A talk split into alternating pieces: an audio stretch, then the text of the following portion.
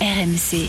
Nous sommes de modestes provinciaux qui euh, seraient très satisfaits d'être euh, champions d'automne. C'est dur à dire peut-être pour ma famille, mais c'est peut-être le plus beau jour de ma vie. On s'est tapé dans la main euh, en visio dans la nuit. After Lyon. Nicolas Jamin. Salut à toi, supporter de l'Olympique lyonnais. Bienvenue dans le podcast After OL avec cette semaine. Coach Courbis, salut coach. Salut les amis. Et notre correspondant à Lyon, Edouard G. Salut Edouard. Salut Nico, salut coach, bonjour à tous. Alors c'est pas facile, mais on va essayer, coach Edouard, de faire un podcast positif sur Ah. l'Olympique lyonnais. Euh, c'est pas évident, euh, évidemment. Ce Euh, sera le premier de l'année, non? Premier de l'année, peut-être pas le dernier, j'espère pour, pour toi aussi, mon cher Edouard, car ça t'offre pas mal de boulot également. Euh, quels sont les motifs d'espoir à Lyon pour vivre des jours meilleurs? Question que je vais vous poser. Euh, pour s'extirper de la zone rouge et s'installer au milieu dans le milieu de tableau euh, de Ligue 1, vous allez devoir trouver des idées, être créatif, coach et Edouard. On va parler aussi du mercato d'hiver pour l'OL, solution miracle selon John Textor. Je sais qu'Edouard est coach, hein, vous avez des idées. Réponse dans un instant, vous écoutez le podcast After Lyon. C'est parti.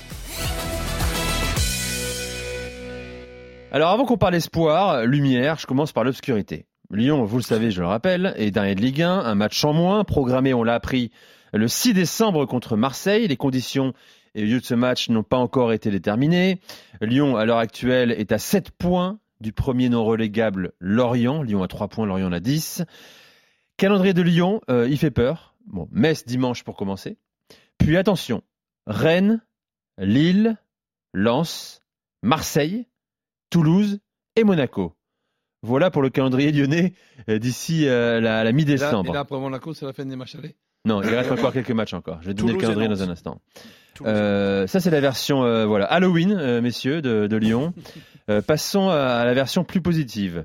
Euh, Aujourd'hui, à quoi Lyon peut se raccrocher pour espérer des jours meilleurs? Coach, est-ce que tu as vu, toi, euh, notamment sur la dernière sortie ou depuis que Fabio Grosso est arrivé, eh bien, des, des raisons d'espérer du mieux dans les, euh, dans les semaines suivantes euh, qui viennent pour, pour l'OL Ben, je reviendrai tout simplement au match de Clermont.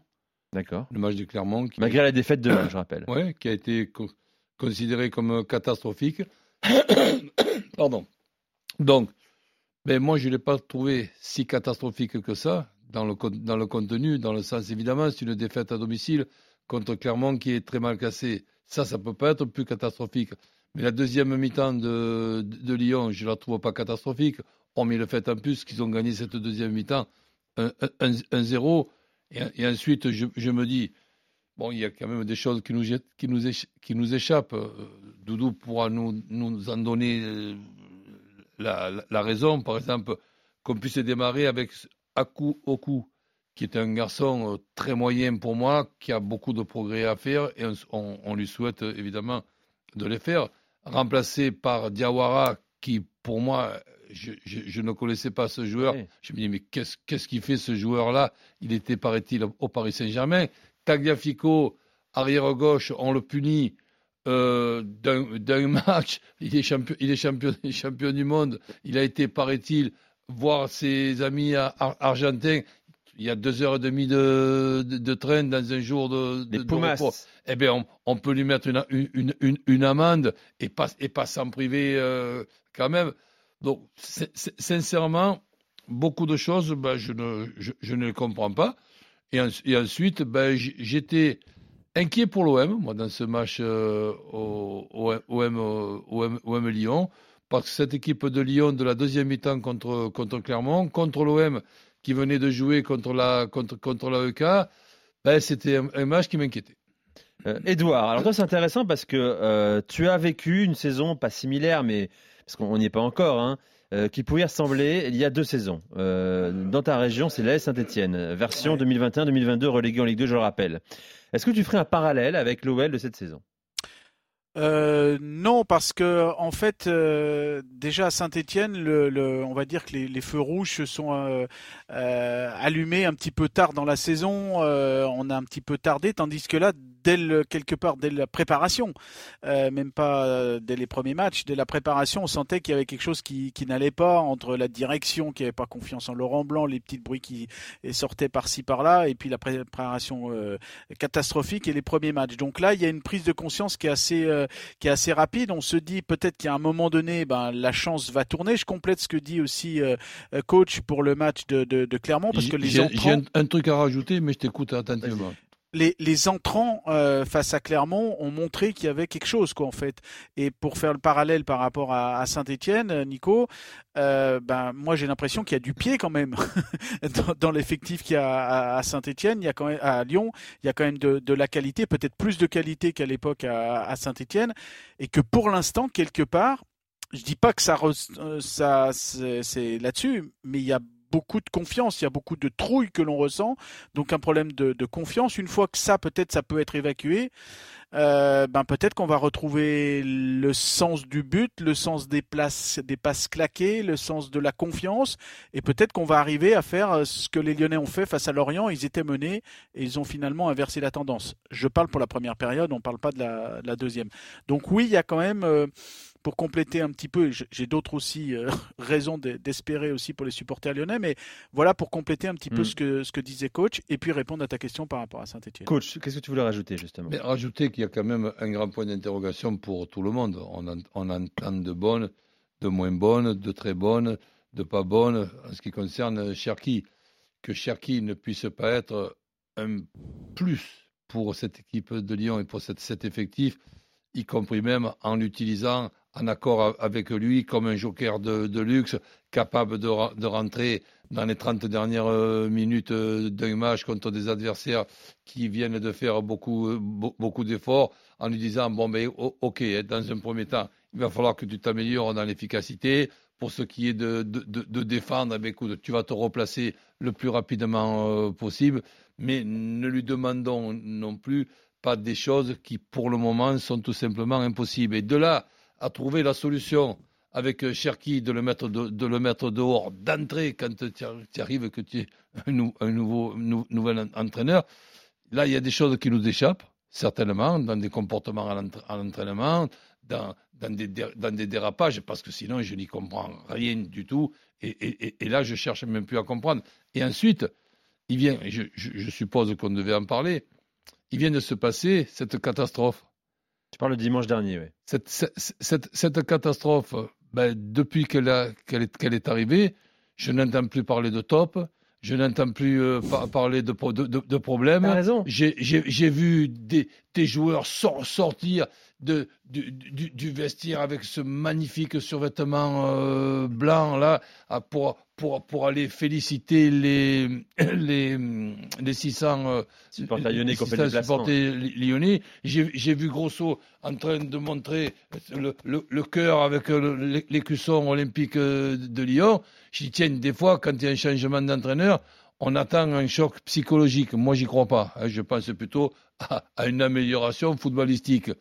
Mais là, euh, il y a peut-être eu, on le verra dans les, dans, dans les jours qui viennent et dans les matchs qui viennent, mais un clic et- intéressant. Et, et, et, et, et- et- et un choc dans le comportement des, des, des joueurs et dans la, et dans la relation joueur-entraîneur. On parle plus là, Ouais. du changement d'entraîneur, on parle plus de, de si. Ça peut les souder, quoi. ah ben je, je pense. Je pense que s'il y a quelque chose pour les, pour, pour les, pour les souder, c'est malheureusement cette catastrophe qui est arrivée. Oui, parce que c'est. Oui, euh, Nico, je vais prolonger parce que euh, ce groupe, on me l'a toujours décrit et même avec euh, ce qu'a tenté de faire, on en a parlé ici, euh, Fabio Grosso euh, concernant ce, ben, les réveiller, mais l'encéphalogramme était toujours aussi plat. Euh, mais voilà, peut-être que ça les a réveillés euh, et on va parler de ce mot à la mode depuis le, le, le Covid, la, la, la résilience. Quand on, on, on lit Jack O'Brien dans un, euh, chez nos confrères d'athlétique euh, qui dit, euh, qui raconte de l'intérieur ce qui s'est passé. La plupart d'entre nous avaient leurs écouteurs sur les oreilles, nous écoutions de la musique et tout d'un coup, il y a eu une grosse détonation. Et on a commencé, et on a entendu les pierres qui ont été jetées. On avait une envie forte d'aller sur le terrain et euh, de se battre euh, sur le terrain, de- dans, dans le bon sens du terme, bien évidemment. fou, hein. Donc euh, ça a peut-être euh, réveillé les joueurs entre eux, ça les a peut-être soudés aussi par rapport à leur coach, et puis rajouter aussi quelque chose, parce que ça c'est important à Lyon, peut-être plus qu'ailleurs, c'est que peut-être que ça a soudé. euh, coach, tu faisais allusion à cette sortie là des joueurs sur le terrain qui sont allés saluer les, les supporters. Ça a peut-être soudé Avec, avec, aussi. avec un survêtement magnifique. Je, je, je chambre pas. hein. Non, non, mais euh, effectivement, ça, ça, ça donnait une- cette unité. Euh, ce public qui est toujours là. Et on a vu une banderole aussi cette semaine, euh, les, les Bad Guns, euh, les BG 87. Bon rétablissement Fabio, c'était en lettres blanches sur fond noir devant l'entrée du centre à, à Dessine, juste à côté du, du, stade. Voilà, ça a soudé le public. On avait déjà vu qu'il y avait 44 000 personnes face à Clermont, le 17e face au 18e à 20h45 un dimanche. Et Ce dimanche à 13h, il y aura au minimum 40 000 personnes. Et autre chose Donc, ça, ça peut être aussi quelque chose qui peut Bien sûr, aider raison. les, les, les, les, les, les joueurs. Non seulement ils ont du monde avec eux, mais ils ont surtout personne contre eux euh, dans, dans, leur propre famille. Et ça, dans un passé récent, euh, c'était pas forcément évident. Et autre chose, Doudou, Doudou rassure les supporters lyonnais. Si Tagliafico fait un petit écart, eh ben, il, il, il y a un, un, écart qui n'est pas catastrophique quand même, hein, deux heures et demie de train. Sur un jour de pour, repos Pour voir les, les, les, les Argentins, ok. Euh, c'est quand, quand, même un champion. Oui, mais lui, c'est quand même un champion du monde.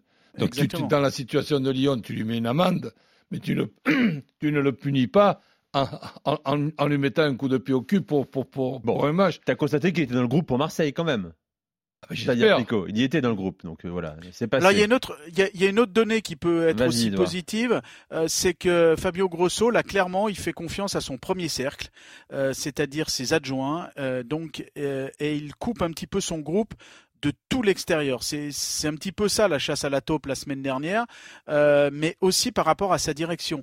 Il a compris que la direction, euh, pour l'instant, parce que Santiago Cucci euh, est sur le départ, Vincent Ponceau est en plein mercato, il va aller avec les avec les filles, mais il fait encore le job, hein, mm -hmm. Vincent Ponceau, Ponceau, par rapport à ce qui se passe actuellement. Donc il a vu qu'il ne pouvait pas s'appuyer sur la direction parce que c'est injouable pour le moment. Il y a un énorme chantier. Du coup, ben, il a rassemblé tout le monde autour de lui et, et tout ce groupe est, est vraiment en, en, circuit fermé en disant bah voilà euh, maintenant on va y aller au charbon il faut qu'on euh, qu'on gagne des matchs le problème c'est que tout ça c'est bien beau mais maintenant il va falloir faire des points hein, parce que pour l'instant tu l'as rappelé il y en a que trois en dix journées en neuf journées neuf matchs en neuf journées et, et avant, ouais, avant, avant d'arriver à, un éventuel mercato et un éventuel renfort il faut des points. C'est difficile, mais c'est difficile aussi de, de, de, se priver de, de Cherki, ne serait-ce que pour les 30 dernières euh, minutes, et, et, de, et de ne pas donner des, des, des suspensions, ou, ou des, des, des, punitions à, à Tagliafico sincèrement, Lyon n'est pas n'est pas au milieu du tableau. On ne peut pas se permettre euh, ça. Surtout que c'est c'est pas catastrophique ce qu'a fait Tagliafico. Ça t'a marqué, j'ai l'impression, coach. Hein, ça t'a marqué. Ah ben c'est pas que ça m'a marqué. le réflexe que j'ai, c'est après quand on fait connerie sur connerie, ben ne soyons pas ne soyons pas étonnés. Donc et, et, et là, ben j'ai dit au, au, au moins qu'on trouve quand même de quoi et comment utiliser euh, Cherki ou, alors, sincèrement, il y a, y a, des choses qui nous échappent sur, sur Cherki et que pour le moment, on ne connaît pas. Alors parlons du, merc du mercato, hein. euh, c'est John Textor qui l'a rappelé. Alors lui, est tout à fait serein. Hein. Il y a encore 15 jours, il trouvait qu'on s'alarmait un peu vite hein, de parler de maintien à Lyon. Euh, il dit mais attention, il y aura un mercato d'hiver et on va pouvoir y aller, on va pouvoir envoyer. Euh, Edouard et coach, hein, je vous pose la question suivante. Euh, S'il y a une priorité euh, aujourd'hui dans le 11 lyonnais, euh, où est-elle? Quel profil faut-il recruter? Coach, je commence avec toi. Moi, je pense un joueur en plein cœur de l'équipe, à, à, à, savoir euh, ben, un genre de, de 8, un Matic là, qui a expérimenté, qui a, qui a signé à Rennes. À, à Rennes, 34-35 ans, pour venir un petit peu mettre de, de l'ordre. Et après, ben, un, un, un attaquant cap, cap, capable d'aller vite, capable d'être complémentaire avec, euh, avec, avec la casette. Donc, euh, et, là, à ce moment-là, en ce qui concerne la, la, défense, que ce soit les arrières latéraux, que ce soit le côté gauche, que ce soit les arrières centraux, gard, gardiens de but, les numéros 6, il y, en a. Donc, voilà les, deux joueurs que je, que que je. Dans le cœur du jeu. Euh, Edouard oui, ben dans le cœur du jeu aussi, parce qu'on l'a bien vu, euh, ce match référence d'une certaine manière face à Clermont, on l'a bien dit. Hein. Euh, Maitland Nice et puis euh, Akouoku euh, au milieu de terrain, ça fait pas l'affaire. Et c'est, euh, à mes yeux, dans ce que j'ai vu récemment et même de quelques années à suivi l'OL, c'est le pire milieu que j'ai pu voir euh, en termes de complémentarité, de qualité de pied. Euh, donc là, c'est clairement quelqu'un au, dans, dans, au, cœur du jeu euh, et quelqu'un qui n'est pas connu la, la descente avec un club et qui soit dans, dans une bonne une bonne dynamique et qui ne vienne pas d'un autre continent parce que là, il va falloir vite, vite, vite se faire se faire au, au, club et puis à tout ce qu'il faut amener un petit peu. La bonne pioche à l'époque, c'était alors dans un autre niveau euh, et de financement et de classement, c'était un Bruno Guimaraes euh, juste avant le Covid en, ah février. Non, non, mais c'est quelqu'un qui arrive euh, tout de suite. Alors là, c'était la bonne pioche magnifique, hein, parce que même s'il venait. Il n'y en a pas un du côté de Botafogo là? Bah oui, mais le problème c'est que Botafogo, il risque d'être champion du, du, ah, du Brésil. Et donc, ça veut dire qu'ils vont faire la Copa Libertadores et attirer un joueur en plein hiver, euh, venir à Lyon, euh, qui va jouer le maintien par rapport à éventuellement avec Botafogo qui va jouer la Copa Libertadores.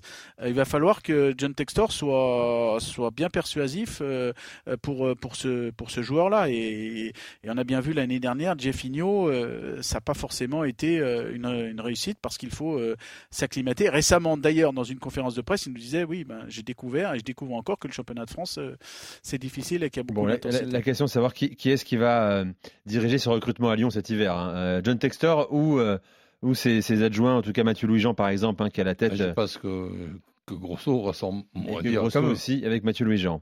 et la TNCG aussi aura son mot à dire parce que ah pour l'instant, hein, euh, c'est toujours pas levé. Et je rappelle toujours l'épée de Damoclès euh, au-dessus de la tête de l'OL, rapport au, au transfert, euh, au process de transfert d'Ernest Nuama de, de Nord-Irlande à Molenbeek et ensuite son prêt à, à l'OL. Donc tout ça, ça fait quand même beaucoup de, de brouillard autour de tout ça. Il n'est pas passé par Botafogo. Non. Non. Ah, ben, ça va.